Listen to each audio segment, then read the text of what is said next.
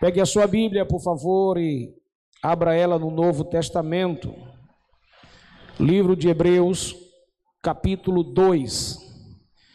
Se você tem dificuldade para achar, você vai lá para o livro de Apocalipse, você vai voltando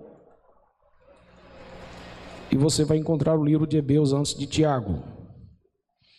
Hebreus capítulo 2.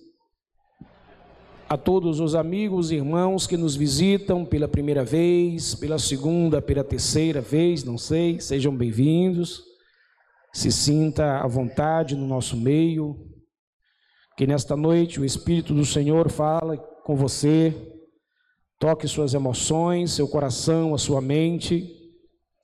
Vamos ouvir a palavra do Senhor, o que o Senhor tem para nos dar como combustível se você tiver dificuldade de encontrar, só observar no telão que você vai participar da leitura. Hebreus, capítulo 2, versículo 3, somente a parte A deste versículo. Hebreus, capítulo 2, versículo 3, somente a parte A do texto. Quem achou, diga amém. Como escaparemos nós se não atentarmos para uma tão grande salvação. Em outras versões está escrito: Como escaparemos nós se negligenciarmos tão grande salvação? Pai, fala conosco mais uma vez nesta noite, que o teu nome seja glorificado.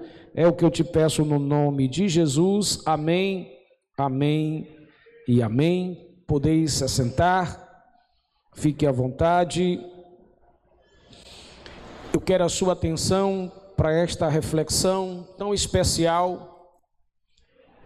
Todos aqueles que nessa noite não é evangélico ou já participou de uma igreja, está afastado, principalmente vocês, escute esta palavra de uma forma bem especial. Abra seu coração, a sua mente para aquilo que Deus quer falar com você. Preciso dizer isso para aqueles irmãos e irmãs que não têm tempo para estar conosco durante a semana nos nossos cultos e que trabalham, têm uma vida muito cheia de atividades. Faça deste culto o melhor culto da semana da sua vida, para que você possa se alimentar e crescer na fé em Cristo Jesus. Amém? Com base nesse texto, eu quero pregar sobre a maior pergunta da humanidade. Você pode dizer a maior pergunta da humanidade ou a maior pergunta da história. O maior presente que a humanidade recebeu de Deus, o homem, a mulher, o rapaz, a moça, o crente ou não crente que ainda não percebeu o maior presente que ele recebeu de Deus foi a salvação por meio de Cristo Jesus. Não há outro meio, não há outra forma, não há outro veículo, não há outro caminho para que os homens venham ser salvos senão por meio de Jesus Cristo, o nosso Senhor e Salvador. Esta é uma pergunta que ainda ecoa, que ainda está soando no coração, na mente da humanidade. Como escaparemos nós? Escapar de quê? Escapar por quê? Esta pergunta é uma pergunta porque todo ser humano, crendo ou não, Dentro da sua alma ainda há uma pergunta que existe após a morte. Se existe eternidade, que acontecerá quando eu não estiver mais na terra? Uma grande verdade, senhoras e senhores, é que Deus tem dado ao homem, ao rapaz, à moça, à mulher, a oportunidade de escapar de um juízo eminente que está para vir sobre a terra. Escapar é livramento, e só há livramento porque a graça de Deus em Cristo Jesus tem dado ao homem uma oportunidade única e singular. Enquanto você está respirando, enquanto você tem vida, enquanto você caminha ainda sobre a terra, enquanto você acorda e amanhece e vê o dia, ali está nascendo a misericórdia renovada do Senhor sobre sua vida. Deus está te dando uma oportunidade de mudanças. Deus está te dando uma oportunidade de você melhorar. Deus está te dando mais uma oportunidade de você rever os conceitos, zerar o cronômetro da tua vida, recomeçar novamente, para que você possa viver uma vida de esperança e paz sobre a terra. Agora escute e anote isso em seu coração: um dos maiores perigos, ou por que não dizer o maior perigo da vida, é o homem dispensar a proposta de Deus chamada salvação. Talvez alguém diga, mas eu não estou entendendo Deus falar. Mas Deus está falando de várias formas e de muitas maneiras. O escritor aos Hebreus começa a dizer isso no primeiro capítulo, dizendo que Deus tem falado de muitas formas e de muitas maneiras. Eu não sei se você consegue fazer a leitura do mundo à sua volta, mas o mundo inteiro, nos quatro cantos da terra, o mundo está caindo aos pedaços. Nós estamos vivendo os últimos dias da humanidade na terra. O que vem para esta terra, somente a Bíblia tem a referência, a informação a comunicação precisa para dizer para mim e para você: não resta muito tempo. Você pode dizer para alguém: não resta muito tempo. Diga de novo assim: falta muito pouco para Jesus voltar. E Jesus ele vem buscar um povo, diga povo, zeloso de boas obras é um povo que não se corrompe, é um povo que recebeu o chamado da graça para salvação e não recusou, não deu as costas, abraçou esta causa. Ainda que a chamada da salvação nos mostre, nos revele, nos indique que é pesada carregar a cruz, mas é a melhor proposta que nós recebemos de Deus para a nossa história.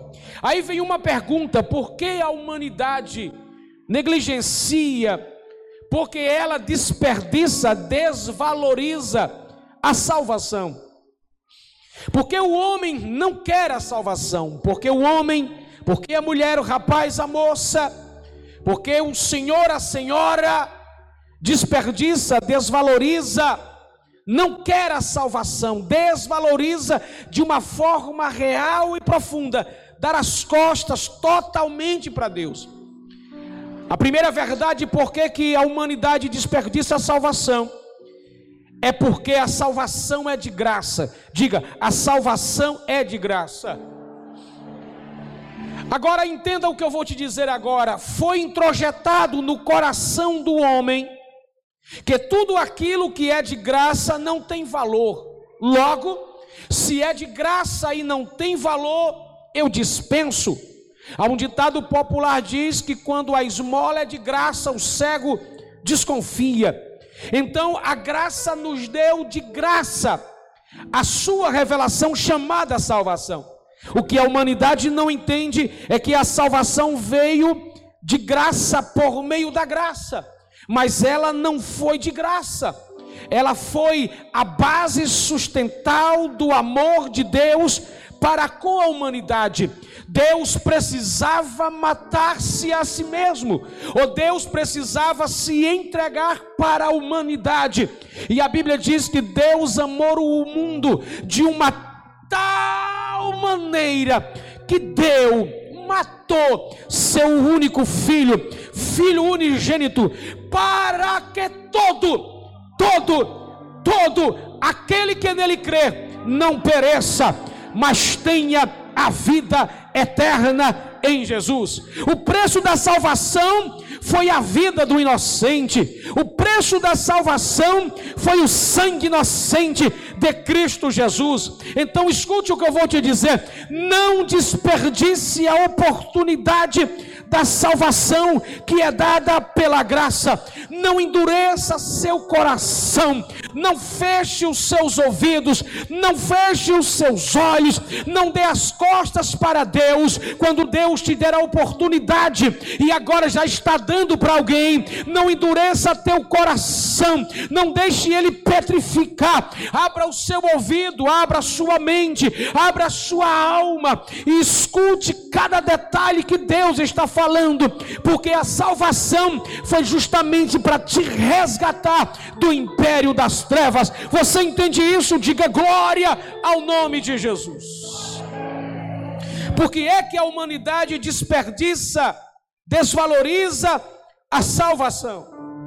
Em segundo lugar, porque para entrar nesse projeto de salvação, o homem precisa renunciar. Diga renunciar Hebreus 12 e 1 está escrito: deixemos todo o embaraço e o pecado que tão de perto nos rodeia. Entenda, os homens não querem renunciar seus erros, não querem renunciar seus pecados, suas práticas, porque alimentam seus prazeres, alimentam seus desejos, alimentam as suas peripécias. Por isso eles não querem, porque eles pensam que salvação é vir para o culto, é vir para a igreja, é carregar uma Bíblia, e eles não entendem entende que salvação não tem nada a ver com isso. O reflexo da salvação é fazer eu e você congregar, é fazer eu e você adorar ao Senhor, é fazer eu e você deixar as mesas do bar,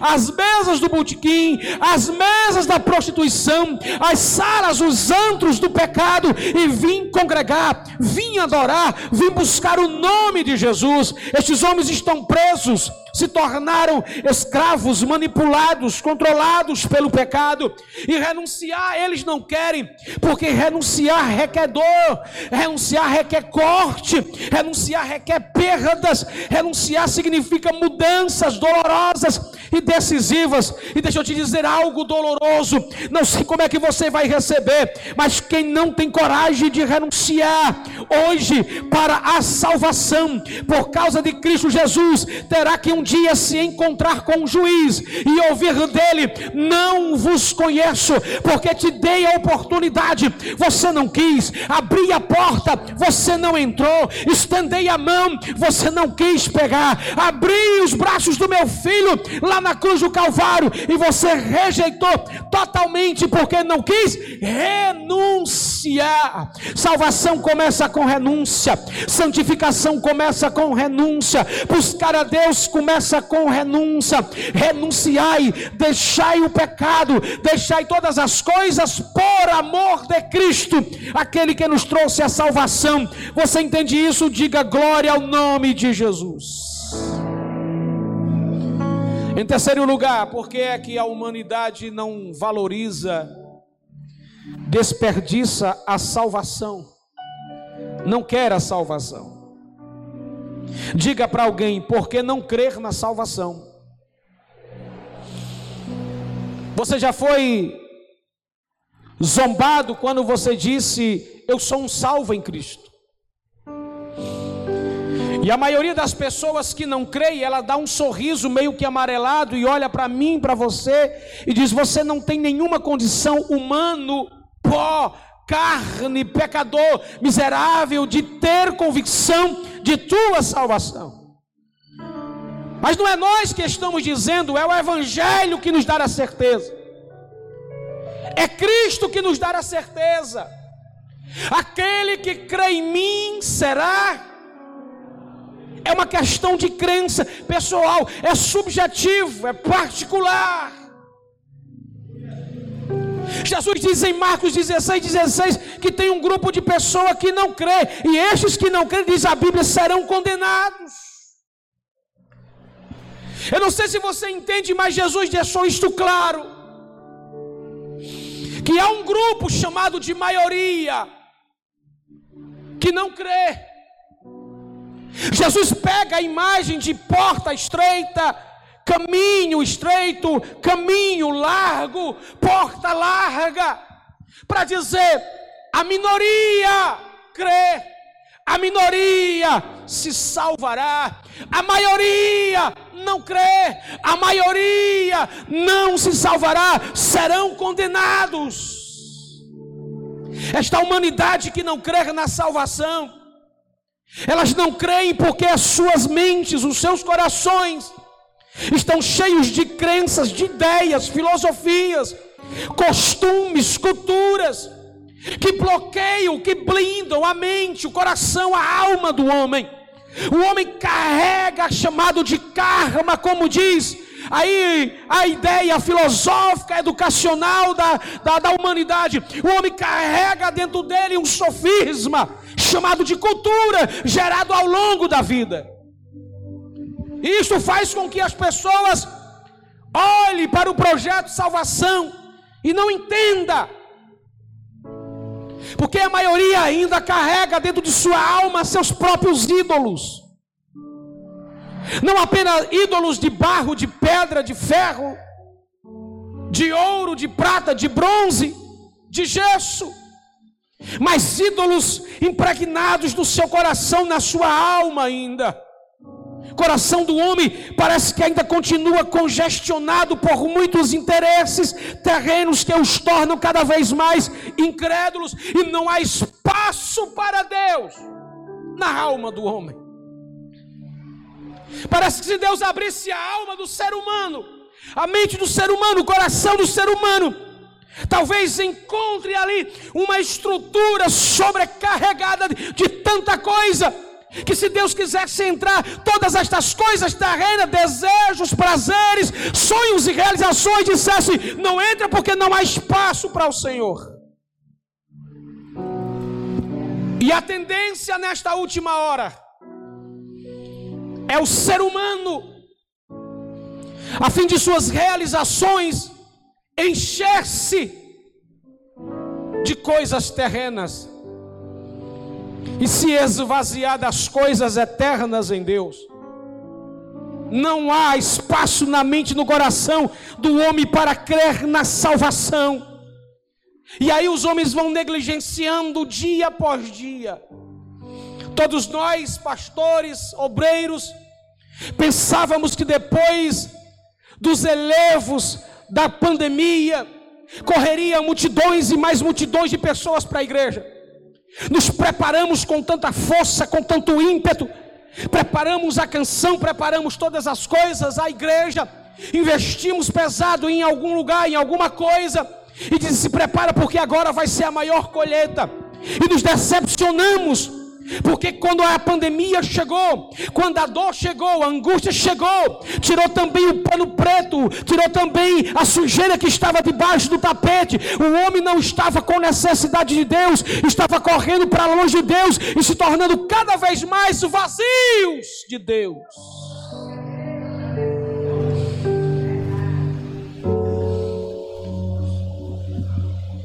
Por que, que a humanidade desperdiça a salvação em quarto lugar. Ela não crê. O homem desvaloriza a salvação em Jesus. Porque o homem também não crê no juízo de Deus. Se eles não têm a graça de receber de graça por graça, revelada ao coração do homem, através do Espírito Santo e da Sua palavra, o homem também não crê no juízo divino. Mas anote na sua mente, no seu coração, Apocalipse capítulo 20, verso 12. A Bíblia diz que os mortos, grandes e pequenos, foram julgados pelas coisas que estavam escritas nos livros, segundo cada um as suas obras. Talvez alguém diga, eu sou ateu. Não, você é à toa da vida. Eu sempre digo que não existe ateu. Existe alguém que carrega filosofias que foram geradas desde a sua infância e tornou aquela pessoa desapercebida da vida. Na pior das hipóteses, se o carro desta pessoa for virar, a primeira coisa que essa pessoa vai gritar é: Ai meu Deus!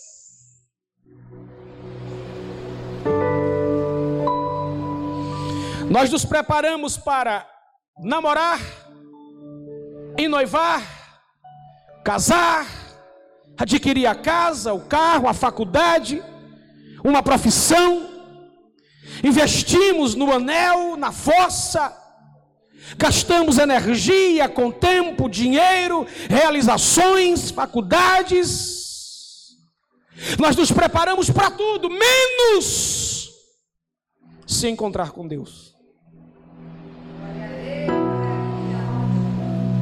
A nossa geração não pensa na eternidade. Ela não pensa em Deus. Ela não pensa que existe inferno. Os homens tendem, preferem enganar-se a si mesmo com a vida terrena sem pensar sobre a eternidade e vida após a morte. Muita gente acha que a vida se resume só aqui e que depois da morte tudo se esfarela, não há mais pensamento, consciência, não resta nada. Você precisa mudar seu pensamento. Você precisa mudar a sua mente se você não crer no juízo de Deus.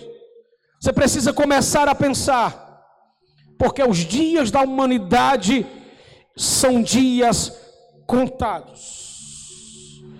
Diga para alguém: a porta da graça está aberta. Dá tempo entrar. Dá tempo entregar a sua vida para Jesus. Dá tempo você fazer uma retrospectiva, mudar o seu caminho, dá tempo fazer uma limpeza no seu coração, dá tempo você mudar a postura, dá tempo você se colocasse em um posicionamento mais forte e verdadeiro, ainda dá tempo. Diga para duas pessoas, ainda dá tempo. Ainda dá tempo. Ainda dá tempo. Sabe por que, que eu vou repetir isso que ainda dá tempo? Porque nós igreja precisamos bradar, levantar as trombetas e começar a soar.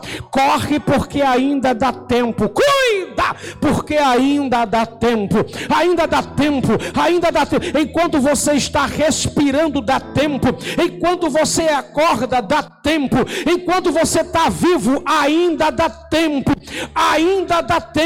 A Bíblia diz: enquanto é tempo, buscai ao Senhor, buscai ao Senhor, enquanto você pode achar, enquanto você pode encontrar, enquanto você pode resolver a vida, enquanto você pode fazer mudanças em sua vida, ainda dá tempo, ainda dá tempo. Depois da morte, tchau, acabou. Acabou, pastor, acabou. Para começar a segunda parte. Eternidade é escrita aqui. Como você está, o que você declara, em quem você crê ou em quem você crê, diz onde você vai passar a eternidade. Agora olhe para alguém, mas diga com muita autoridade: onde você vai passar a eternidade. Só pergunta e não espera a resposta. Quando a morte chegar, céu e inferno, anjos ou demônios, Deus ou diabo, porta do céu é porta da escuridão. Você precisa acordar. Vida cristã não é profecia de algodão doce. Vida cristã é palavra revelada pela verdade, levando o homem ao arrependimento para a salvação em Cristo Jesus. Você entende? Diga glória a Deus. Aí a pergunta que não quer calar é esta: como é que a gente escapa? Como é que escapa? Se todos pecaram e ficaram destituídos da glória do Deus poderoso. Suponha que o Paulinho é alguém pecador, miserável, está sentado no banco dos réus. O que tem para ele a ficha de julgamento para a vida dele é condenação. Não tem perdão para ele, não tem solução para ele. Ele está sentado no banco dos réus, a sua vida agora é de lástima, destruição. O diabo, seus asseglas, estão clamando, glorificando, exaltando a si mesmo e diz: é mais uma vítima que nós vamos destruir, que nós vamos acabar. Esse camarada está perdido e ele grita todos os dias: e agora? Como vou escapar? Como vou escapar? Já vejo a porta do inferno aberto, já vejo os demônios acabar com a minha vida. Como como escaparemos nós? É justamente nessa hora que a Bíblia nos diz que Cristo Jesus foi até o banco dos réus, pegou ele pela mão e disse: Eu estou te salvando e te levando para o melhor projeto de vida. Eu estou te resgatando do império das trevas. Eu estou te tirando das mãos de Satanás, não para sentar no banco dos réus, mas para sentar no lugar de glória e salvação em meu filho Jesus Cristo. Se você quer dar um brado de glória, fica aí que agora você é salvo. Olhe para dois crentes, mas não fale não, grite. Você foi chamado para salvação. Então você é o salvo. O Senhor pagou um preço, mas alguém está perguntando, pastor, e como é que eu vou escapar? Vou te dizer: crendo em Jesus como Senhor e Salvador. Diga assim: eu preciso crer em Jesus como Senhor e Salvador. Jesus disse isso em João 3,36: aquele que crê no Filho tem a vida, mas aquele que não crê no Filho não verá a vida, mas a ira de Deus sobre ele permanece. Deixa eu te dizer uma coisa forte e brutal. Já falei uma vez, vou falar de novo. Preguei numa igreja sobre juízo final, e no final do culto eu perguntei: quem não tem certeza de sua salvação, levante a mão. 90% da igreja levantou a mão. Me debateu uma angústia, me bateu um desespero, porque eu estava pregando numa igreja pentecostal, numa igreja de crente, numa igreja de pessoas que se dizia salvo, de pessoas que eu creio, eu creio, porque eu creio, eu creio, eu creio, eu creio, mas na hora da verdade revelada, murchou. Diga para seu irmão: crer é muito mais que religião. Crer, irmão, é depositar confiança de vida a outra pessoa. a quem você acredita, a quem você dá crédito, a quem você credibiliza sua vida, a quem você entregou sua vida, a Cristo. Diga para teu irmão: se entregou, descansa.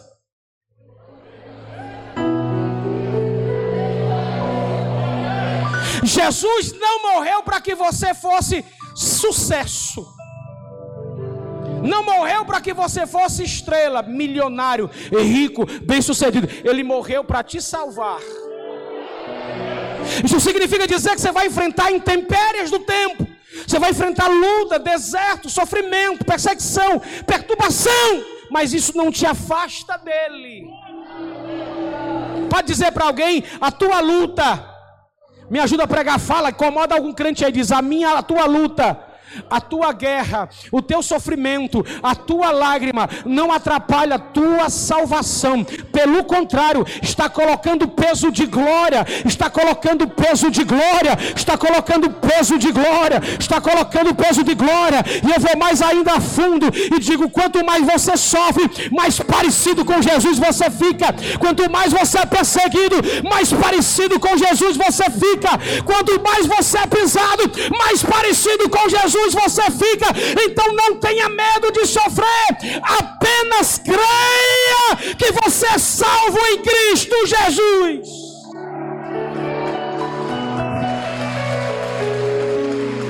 Só creia, entrega seu destino a Ele, entrega seu presente a Ele, crer no perdão do pecado do seu passado. Você só poderá escapar do juízo, do inferno e da morte, crendo que Jesus já fez uma obra na sua vida.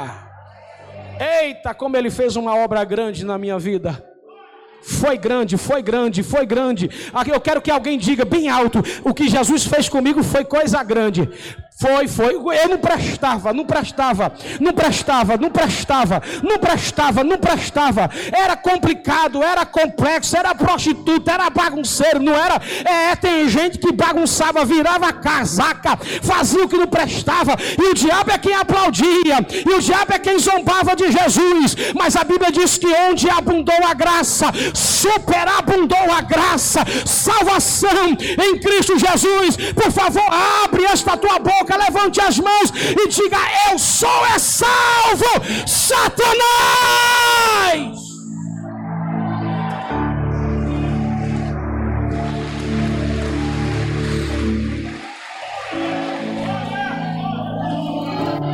Apenas creia.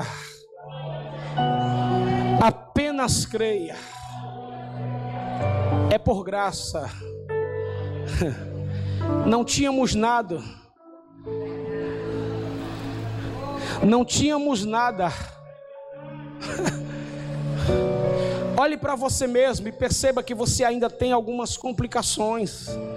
Você olha para o espelho da vida e diz assim: Eu não cresci muita coisa. Ainda continuo.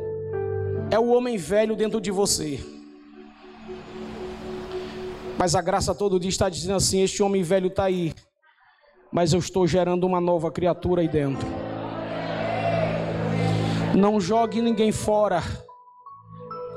Não jogue ninguém fora. A graça ainda está trabalhando o coração de alguém nesta noite a graça ainda está trabalhando o coração de alguém, e este alguém está crendo devagarinho, mais crendo, devagarinho, mais crendo, devagarinho, mais crendo, devagarinho, mais crendo, e quando completar a crença, será uma obra perfeita da graça de Deus. Só para não perder o ensejo, diga glória a Deus. Como escaparemos nós em segundo lugar? Escaparemos abandonando tudo aquilo que nos faz pecar.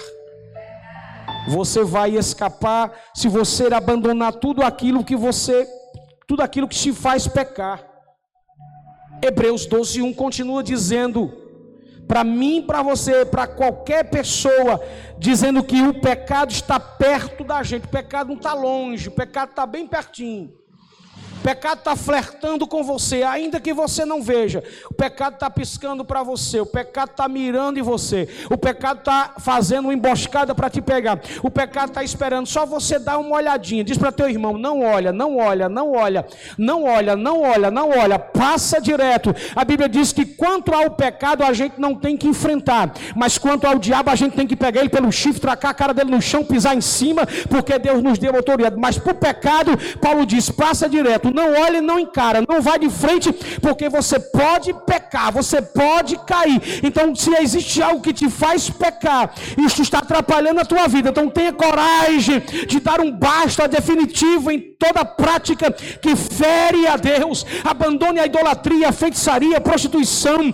a jogatina, o vício, a vida dupla, a vida de mentira, a soberba. Põe a tua confiança no Senhor, confia nele e deixa que ele vai cuidar de você você. Talvez você tenha entrado nessa noite e dito assim: Olha, eu não consigo com as minhas forças deixar o pecado, com as minhas forças eu não consigo deixar de fazer o que eu faço. É muita coisa, é muito alto, é muito profundo, não tem como eu te tirar. Eu conheço um juiz que, quando ele diz que entra na história, quando ele revoga a lei, não tem quem possa nada com ele. A Bíblia diz que ele tem uma chave que, quando ele abre, não tem quem fecha, quando ele fecha, não tem quem abre. Entrega entrega teu caminho para Jesus e deixa que Ele vai tirar os teus inimigos de perto de você. Ele vai humilhar os inimigos que estão querendo te matar, te destruir, a tua casa, a tua família. Apenas você entrega teu caminho a Deus. Deus vai providenciar o melhor para você. Deus ainda é Deus. Deus ainda é Deus. Deus ainda faz milagres. As estações mudam, Deus não. Os tempos mudam, Deus continua lá, mesmo jeito. Os ciclos da vida sobe e desce, Deus continua, Ele permanece para sempre. Homens nasce, homem morre, Deus permanece vivo para todos sempre. Uma geração vem, outra geração vai, Deus permanece para sempre. As eras entram e as eras saem, o sol se põe o sol nasce, mas Deus permanece para todo sempre. A casa cai, a casa é levantada, mas Deus está sentado no trono e nada passa desapercebido. Já passamos, ultrapassamos de milhares de anos. Deus continua o mesmo Deus, sempre eterno, sempre poderoso, sempre misericordioso, sempre apaixonado pela criatura. Você só precisa crer e abandonar aquilo que te faz pecar. Você entende? Diga glória ao nome de Jesus. Como escaparemos nós? Em terceiro lugar, escaparemos esperando o Senhor com paciência até que Ele volte. Diga comigo: esperar em Senhor. Esperar no Senhor. Você precisa aprender a esperar em Deus e esperar com paciência, porque Ele virá, diga, Ele virá. Nesse tempo de incertezas, de doença, de dores, de caos, de guerra, nós precisamos ter paciência, calma e equilíbrio para saber que nós estamos esperando em Deus. Não se desespere.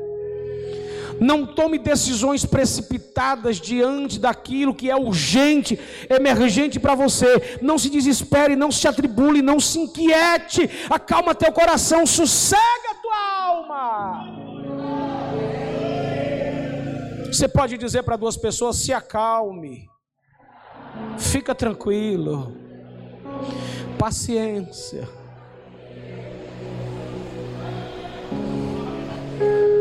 Daqui a pouco nós estaremos em casa. Daqui a pouco nós estaremos voltando para o lar. Escuta o que eu vou te dizer. Viva um dia de cada vez. Vou dizer devagar aqui é para ver se você pega. Viva um dia de cada vez. Não viva preocupado com o dia de amanhã. Viva hoje, viva intensamente, viva tranquilamente, viva feliz, viva com o coração cheio de gratidão. Pastor, mas eu não tenho dinheiro para pagar a conta de amanhã. Pastor, eu não tenho dinheiro para resolver as coisas de amanhã. Eu também não. Pastor, como é que eu resolver o problema de amanhã? Amanhã pertence a Deus. Vai dormir, descansa teu coração. Quando você acordar, Deus tem surpresa para você. Isso é descansar, isso é confiar, isso é crer, é viver hoje, é viver agora, Paulinho, é estar tranquilo aqui e deixar que o dia de amanhã sozinho produza de acordo com a vontade de Deus. Sabe o que é ansiedade? É dor e angústia por aquilo que ainda não aconteceu é querer se antecipar, é querer passar na frente de Deus. Viva um dia de cada vez. Viva hoje, ame hoje, beije hoje. Para os casados, namore hoje, seja feliz hoje. Abrace seus filhos hoje, cheire hoje, curta hoje, sonhe hoje, trabalhe hoje, escreva hoje, faça poesia hoje, adore hoje, celebre hoje, viva um dia de cada vez, crendo que amanhã Deus vai fazer o melhor para você. Você entende? Diga glória ao nome de Jesus. Mas viva intenso. Estou tentando aprender isso com a palavra, é viver hoje, como se amanhã não existisse. É viver hoje, mas viver com intensidade. Às vezes a esposa diz: Meu filho, como é que será amanhã a escola das crianças, os livros das crianças, a farda das crianças, as coisas das crianças? Eu digo assim para ela: Vamos dormir, ser feliz, meu amor, eu te amo, coisa linda do papai. Amanhã, papai do céu vai resolver.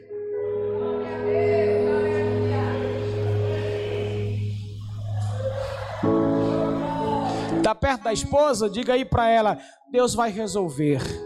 Está perto do marido? Diz para ele: lindão, Deus vai resolver amanhã. vai dar tudo certo. Tinha tudo para ter, não está aqui hoje, mas deu certo. Deus está cuidando de você dia após dia. Escuta o que eu vou te dizer em quarto e último lugar: como escaparemos nós? Diga para teu irmão, enchendo sua mente e seu coração das coisas da eternidade. Sabe como é que você escapa?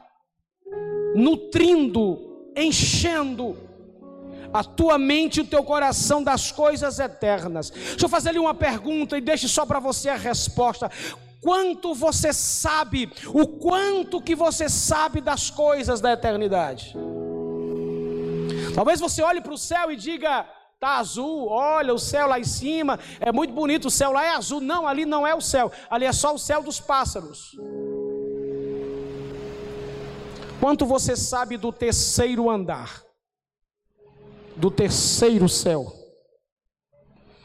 Paulo disse assim: Conheço um homem, não sei se no corpo ou fora do corpo.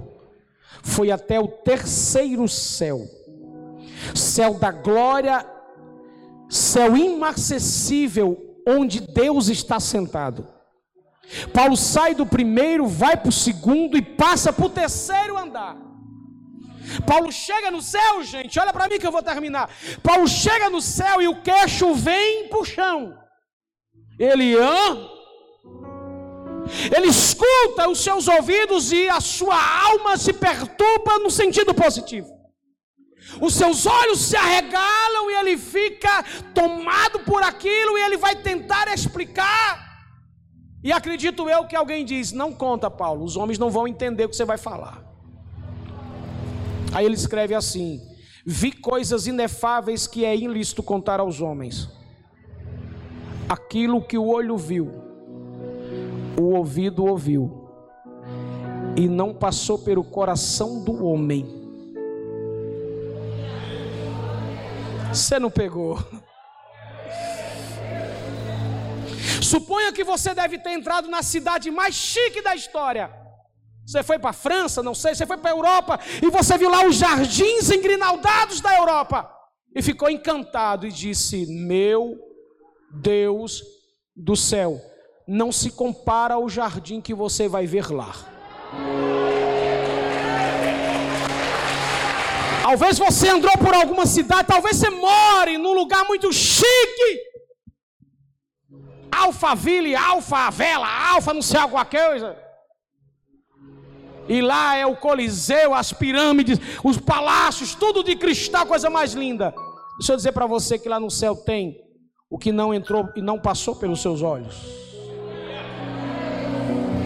Se eu tivesse pegando uma igreja de, de, gente louca que eu já fui pregar, os crentes já estavam sapateando e dizendo: Eu vou é pisar no ouro. Eita! Diga para teu irmão: tem uma cidade, um país, uma região, ruas de ouro, muros de cristais, te esperando para voltar.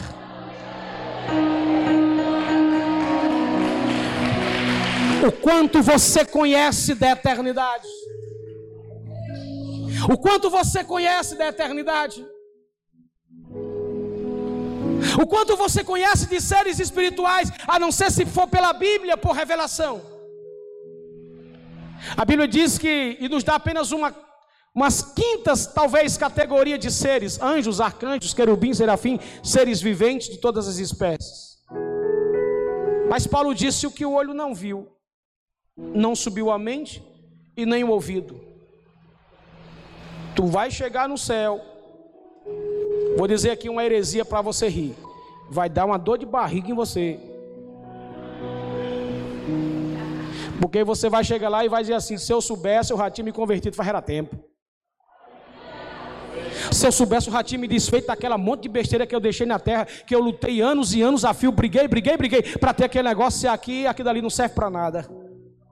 Diga para teu irmão, quando você partir para o céu, não, mas fala bonito, quando você partir para o céu, você não vai levar nada. Lá é tudo novo para você, zerado. Até as tuas roupas vão ficar, até o teu ouro vai ficar, a tua prata, a tua casa, tudo vai ficar. Será revestido de glória e de autoridade. Só quem crê nessa palavra fica de pé e dá um brado de glória bem gostoso para Jesus.